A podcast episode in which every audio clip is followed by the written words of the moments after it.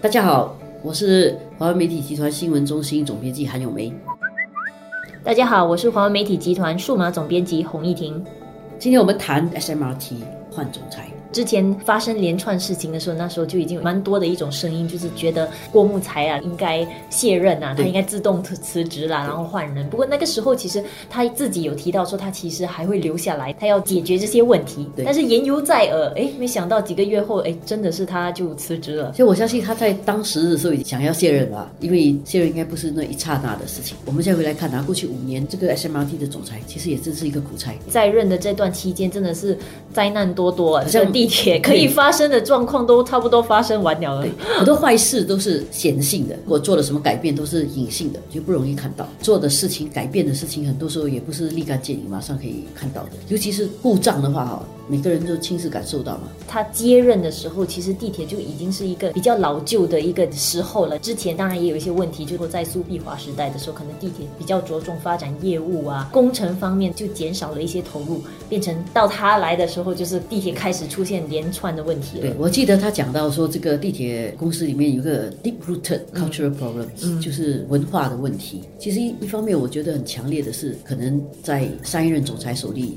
比较重视了商业的部分，对工程、对维修比较不够重视。工程的不够重视呢，会造成一种文化，就是你对一些工程的东西，你现在没有马上看到问题，你就把它放一边，累积久了就变成一个长期的问题了。所以之前我们也看到，就是淹水事故，就是因为本来工作人员应该去查看那个水啊有没有那个有没有积累一些什么东西需要清除的，其实没有去，然后去虚报说已经查了。对对对，因为你今天不扫地，你不会觉得怎样，对不对？你你连续十天不扫地，可能也还 OK。但是你连续一百天不扫地的时候，那个地可能就很肮脏。当然，我们现在如果要讲他的功过的话，可能呃也是有一点早，就是在于说，可能在任的时候他推行的一些东西，或者他尝试改变制度或文化的东西，不可能在那么短时间里面马上看得到。即使整个工作文化制度改善了，但是他要真正看到的回报的话，可能还要好几年后。当然，我觉得他自己身段有点僵硬了。他到底做了什么事情？我觉得我们现在可能没有办法马上看到，可能过几年我们应该会看到一些地铁改善了。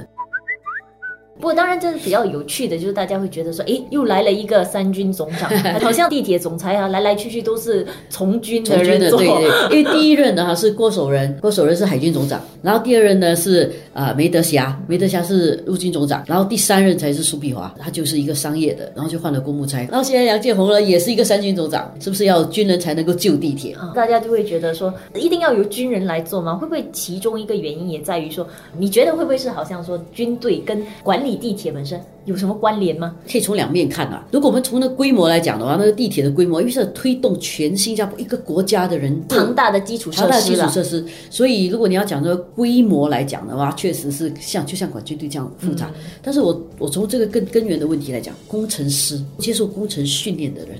这个角度来讲，刚才讲过了，地铁公司里面的利润总裁，如果算到梁建宏的话呢，就是不认。然后只有苏碧华一个不是工程训练的，其他都是工程背景的。我觉得这一点更应该注意的是，这个地铁公司总裁应该是一个工程背景的人。工程师曾经是很受欢迎的一门学科，嗯，很多好的学生报读工程系。如果我们现在看五十岁左右的人，很多很好的人在念工程系。嗯，当时当时基本上好像就是很多奖学金得主，可能首选都是去读工程系的。而且当时我觉得那个教育的变化，也使到很多好的学生可能一下不是这么多读 humanities，读人文科学，因为而且慢慢越来越多。现在当然很多是读啊经济啦、金融啦，对啊就是 banking 啦，就是越来越多这样的。对，因为你回想起嘛，当时新加坡开始发展的时候，这些人大概三十年前吧，三四十年，这些人在上大学的时候，那时候国家百业待兴。很多东西都要工程去发展，所以当时对工程的需求非常高，好的人才都念中工程。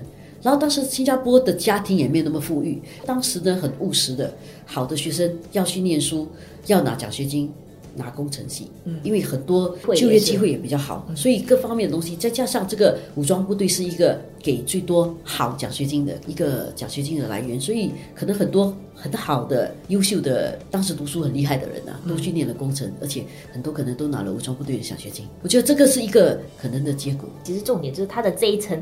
共同性其实在于他们的教育背景嘛。对，刚好啊这些工程背景很强的很多人不在私人企业，其实就在军队了。而私人企业很多，老实说，做到这个级别的工程师，很多其实都在做公司的管理了，很少是在做真正的 underground 的工程。而且这个地铁公司也真的不是一个人家很想做的一个公司吧？我想这个位置实在不是对很好，所以很优秀的人，大概如果他在私人企业做得好的话，他不见得要接这个工。这个文告出来的时候，其实很多人就注意到，哎，怎么他原来是找了个猎人头公司去 物色这个新的接班人？怎么为什么猎人头找了一轮没有猎到什么其他人，又猎回了军队里的人？所以作为他的总裁，他的责任感要很强，然后再加上这个公司可能现在对很多人来讲不是我最想加入的公司了，所以可能需要一点服务国家的国家的精精神吧，所以变成可能在军人里面找他们最有这种使命感。也可能是这样。不过我觉得那个工程训练的这一点还是比较关键。